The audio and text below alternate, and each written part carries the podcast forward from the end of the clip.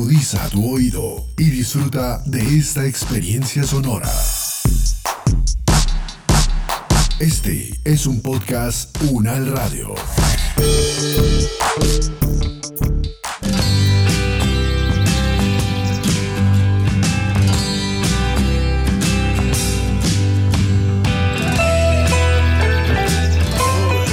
Buenos días, Diego. ¿Cómo amaneciste, ve?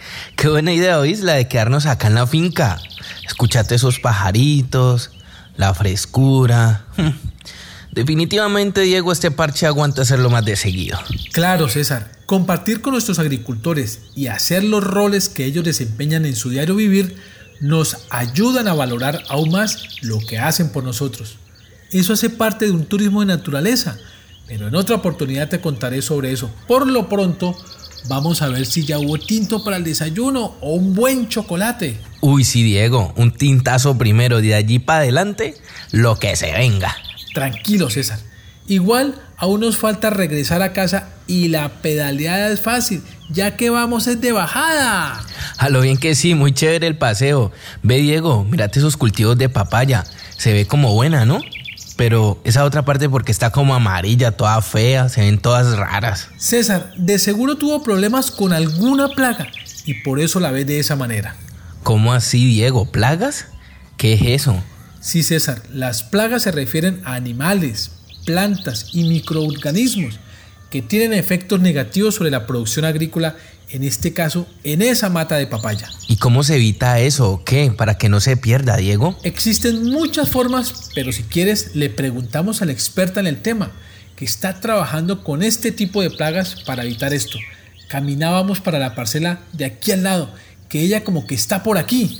Listo, Diego, de una. Espérate, me pongo las botas y salimos. Hola, profesora Nora Cristina Mesa. ¿Cómo estás? Te andábamos buscando porque es que estamos tratando de resolver unas dudas y unas preguntas que este muchacho me pone a veces en calzas prietas, pero como yo conozco la gente, yo le dije, vení y vamos a hablar con la profesora Nora Cristina Mesa, es la quizá una de las máximas autoridades, yo no sé si en Colombia, pero sí en Latinoamérica. Hoy día al revés. Doctora Nora Cristina, ¿cómo estás? Muy bien, Qué alegría encontrármelos. Dígame, ¿en qué les puedo colaborar? Cuénteme una cosa primero que todo. ¿Qué es eso de control biológico? Una pregunta linda, importantísima. Cuando hablamos de control biológico, eh, decimos que es el método de control de plagas, de manejo de plagas más importante que el hombre ha podido desarrollar. Eso es muy importante aclararlo. Nosotros tenemos un control natural en el cual el hombre no participa. Es decir, cuando, por ejemplo, una araña teje sus redes, captura insecticos que caen a la red, los mata, los envuelve y un poco tiempo después se los come. Eso es control natural. Pero cuando hablamos de control biológico, estamos hablando de que el hombre, el productor, el técnico, el agrónomo, intervienen. ¿sí? Entonces el, el, agricultor decide comprar eh, parasitoides, avispitas para liberar, o sea, manipular insectos que se comen a otros insectos o que los parasitan o comprar hongos entomopatógenos y aplicarlo en el campo. Entonces, cuando hablamos de control biológico, estamos hablando de un método en el que el hombre interviene. Es ideal cuando se piensa en agricultura orgánica, sostenible. Ese método tiene ventajas y tiene desventajas es muy bueno, es muy barato. Eh, cuando uno libera algo en el campo, él se reproduce, no hay que estarlo liberando. No se ha encontrado resistencia de muchos enemigos naturales a plagas o viceversa. Es selectivo cuando yo lo libero para que me, se coman los, los huevos de una plaga, se come solo los de esa plaga, pero también tiene desventajas. Entonces, una de las desventajas es que él no es compatible con todos los otros métodos que a veces usan los productores, entonces no se puede aplicar cualquier químico. Él es lento. En la naturaleza los procesos biológicos llevan su tiempo, van a su paso, son lentos, no, no matan inmediatamente, no exterminan como si hacen los productos químicos, A veces funcionan perfectamente, pero a veces no. O sea, son impredecibles. Mira, pero a mí me causó una duda. ¿Desde cuándo nosotros nos dimos cuenta? ¿Cómo, cómo nos involucramos nosotros? Bueno, digo nosotros los seres humanos, pero ustedes los expertos para empezar a mirar este tipo de opciones para evitar este tipo de plagas. ¿Cómo nos dimos cuenta de que podíamos hacer eso? Mira, el hombre siempre ha tenido y el productor, los agricultores son sabios. Y la primera herramienta que tienen se llama observación. Con la observación el hombre descubre, el productor, situado a un lote, a una parcela, y le preguntas al productor por las plantas que tiene allí, él sabe qué tiene cada plantica. Esta plantica tiene más insectos, esta tiene menos, a esta le da más tal enfermedad que a la otra, esta requiere más agua. A través de la observación, el productor se da cuenta. Se ha dado cuenta, por ejemplo, tengo un insecto, tengo una, una plaga en el cultivo que antes no tenía esa observación ha permitido que se, que se explore, que se acuda a buscar técnicos, a buscar a los profesores en la universidad, en Agrosavia, en el CIA, de contarles, mire, tengo este problema. Nosotros hemos recibido en la universidad varias eh, situaciones de ese tipo y nos hemos encontrado con especies nuevas. Eh, la historia del control biológico arranca por ahí. Hacia 1800, estamos hablando del siglo XIX, si a 1888 en Estados Unidos los productores de cítricos empezaron a encontrarse un insecto que parece algodón. Es una conchita que se recubre con una sustancia algodonosa.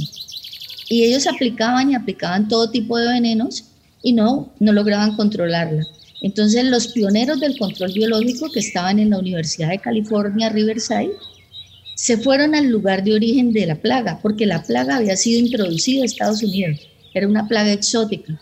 Y en Australia, que era el lugar de origen, ellos encontraron enemigos naturales súper eficientes que mantenían a la plaga a raya. Allá no era problema la plaga.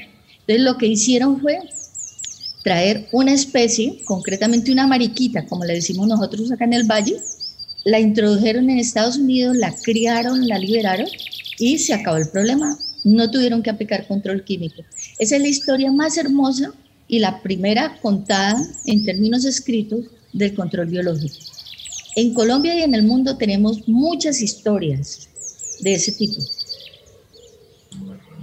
Profe Nora Cristina, quisiera preguntarte algo y es el cambio climático, la intervención del hombre en los diferentes eh, eh, eh, espacios naturales han alterado los ciclos biológicos y esto también ha generado de alguna manera la llegada de nuevas plagas a, cultivos o a diferentes sectores naturales? Sí, también es súper importante, actual, es importantísimo hablar de esto.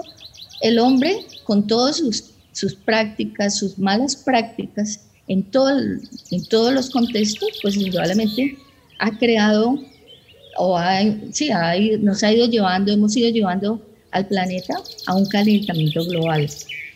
Yo voy a hablar de un aspecto que es el incremento de la temperatura.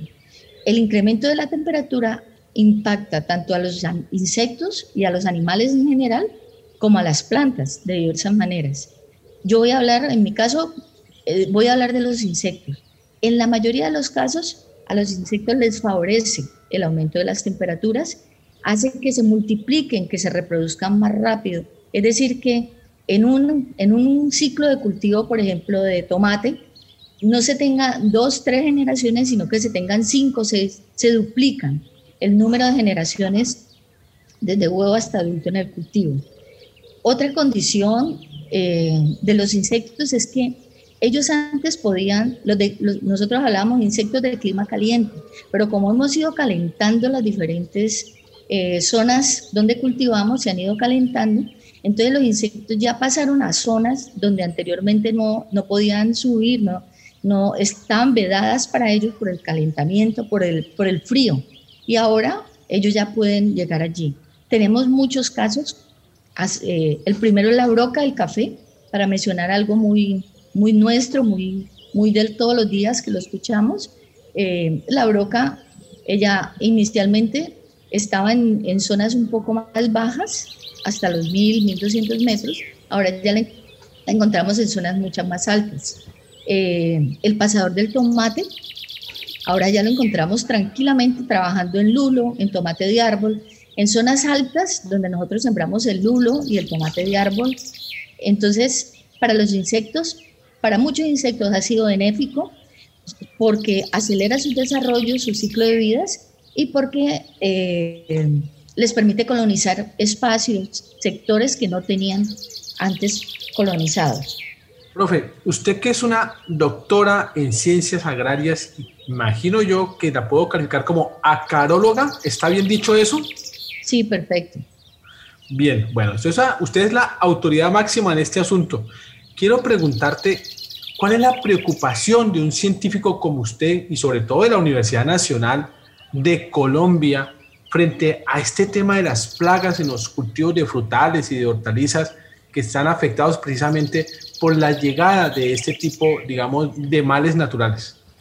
Yo diría que más que preocupación es nuestra principal labor, labor como docentes, como comunidad académica, que somos con estudiantes, con toda la gente que está en la universidad y con nuestros pares, que no todos están en la universidad, a veces están en SIDA, en Agrosavia, en otros países, es estudiar, estudiar lo que a veces el productor por sus condiciones no lo puede estudiar y compartir con él y tomar a través de ese conocimiento de él y nuestro, planear estrategias de manejo.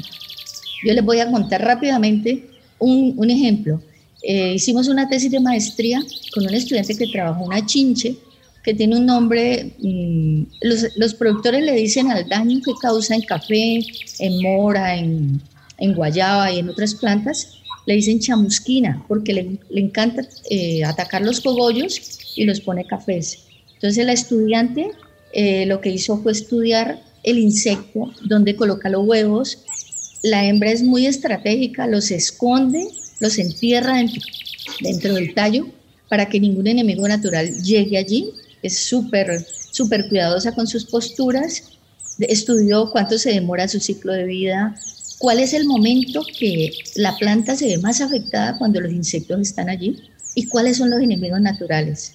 Con toda esa información, ¿qué nos queda? Que no solamente esa información nos quede en la biblioteca, nos quede en artículos científicos, sino que planteemos estrategias de control con el pequeño productor, con el cafetero que también es afectado, con el productor de eucalipto para, para producción de papel, como la compañía Smurfy, por ejemplo, y hacer, usar esos enemigos naturales que ella encontró y ponerlos a trabajar aplicar hongos. Ella encontró muchos hongos que atacan el insecto cuando hay humedad relativa alta, cuando llueve.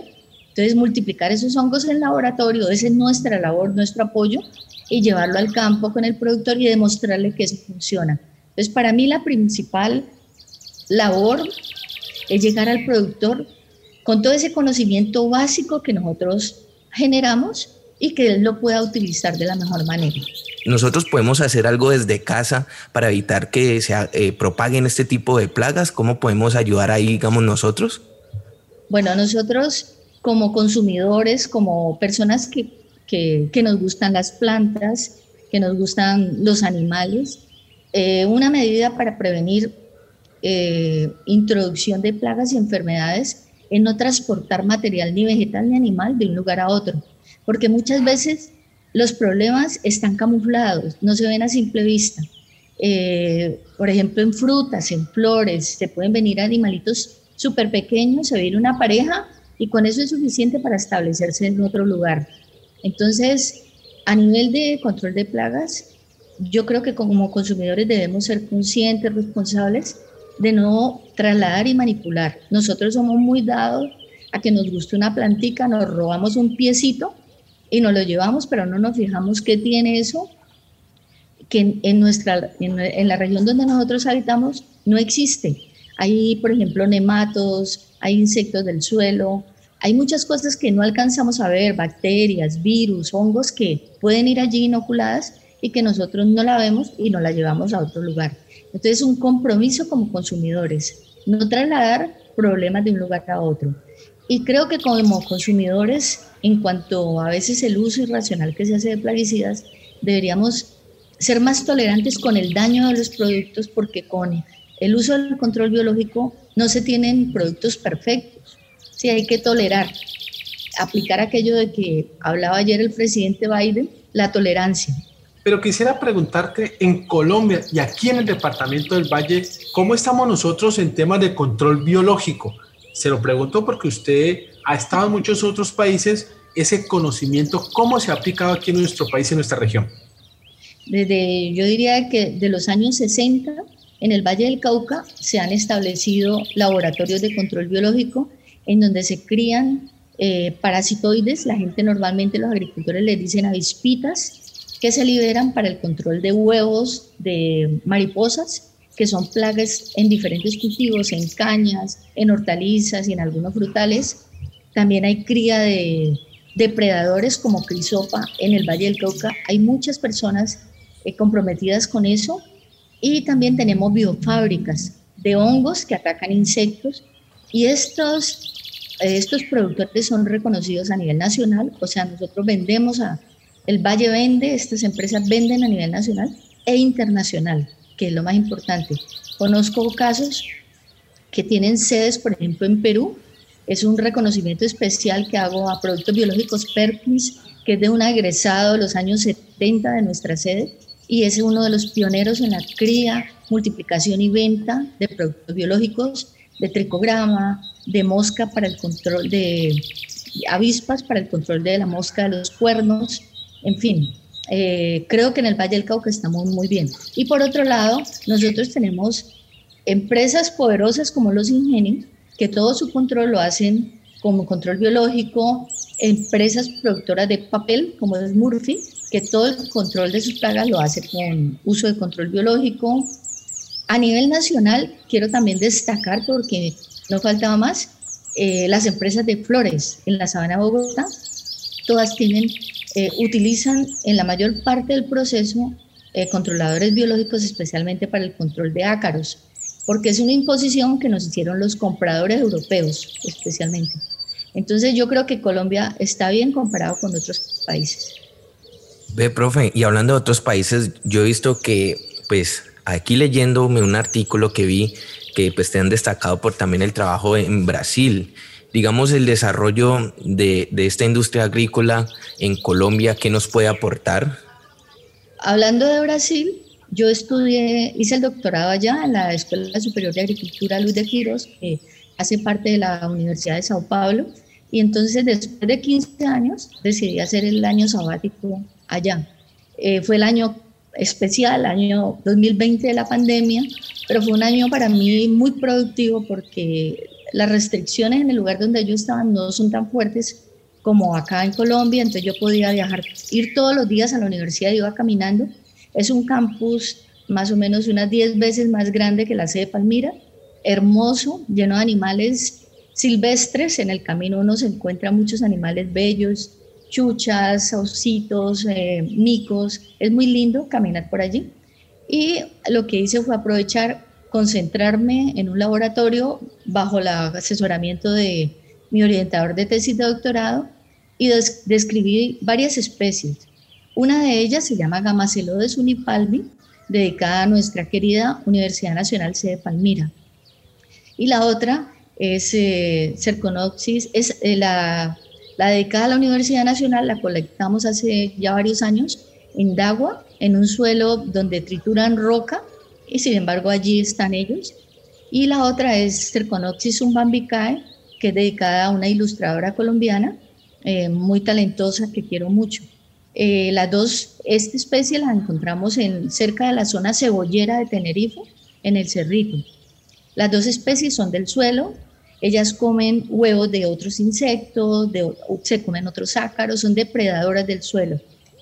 Frente a esto, ¿qué le diría yo a, a Colombia en términos de, conocimientos? La biodiversidad que tenemos es grandiosa, nos falta mucho por hacer.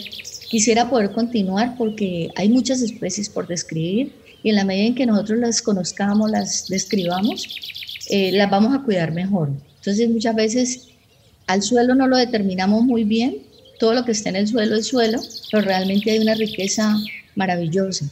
Y para el agricultor es clave la biología, todo lo que hay en el suelo.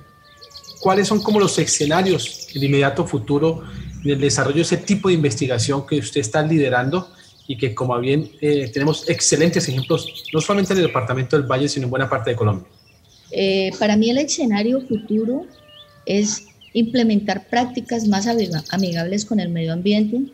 El control biológico, hablando del tema inicial, es el pilar para, para pensar en agricultura ecológica, sostenible, orgánica. Sin control biológico no podemos pensar en, en ese tipo de agricultura limpia.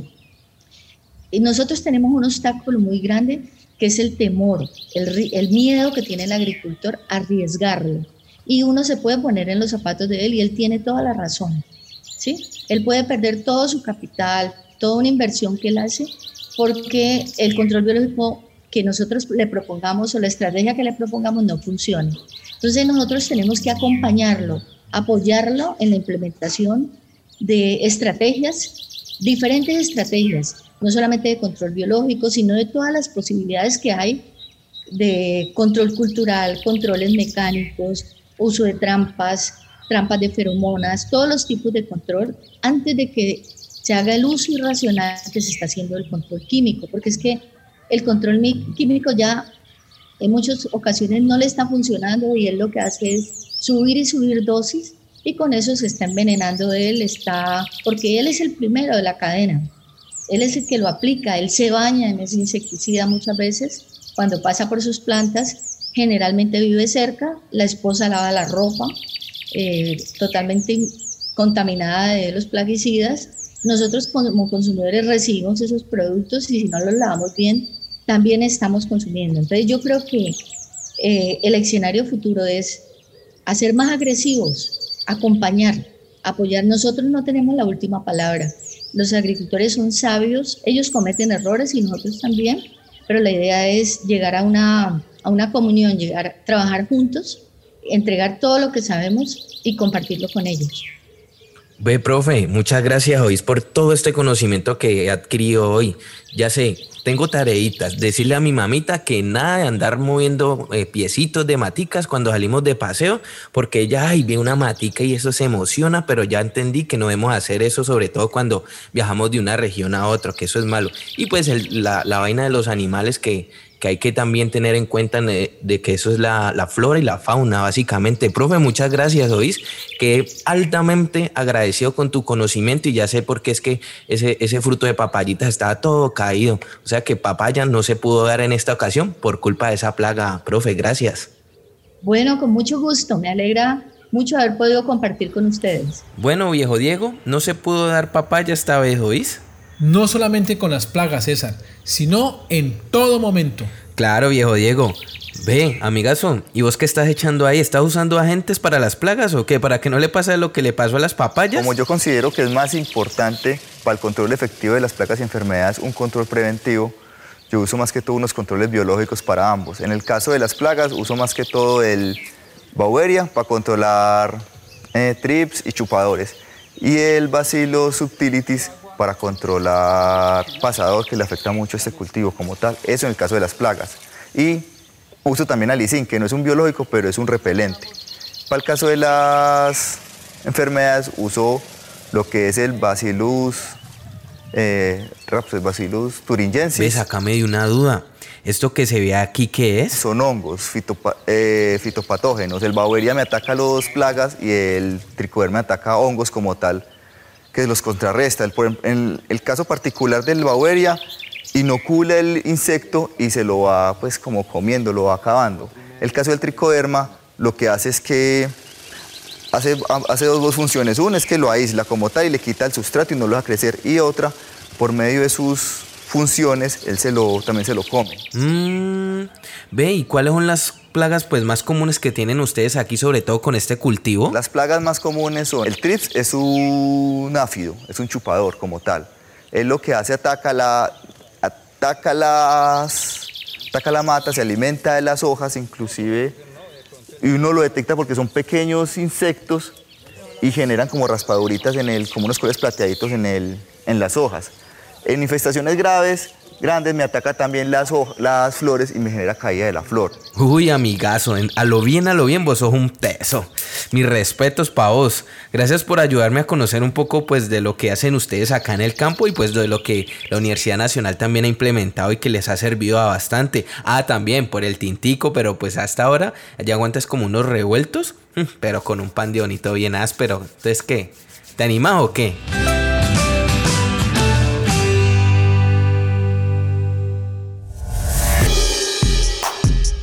Las opiniones aquí expresadas son de entera responsabilidad de sus autores y solo comprometen a los realizadores de este podcast. No representan necesariamente el pensamiento de la UN Radio ni la posición oficial de la universidad. Este y otros podcasts en nuestro sitio web podcastunradio.unal.edu.co.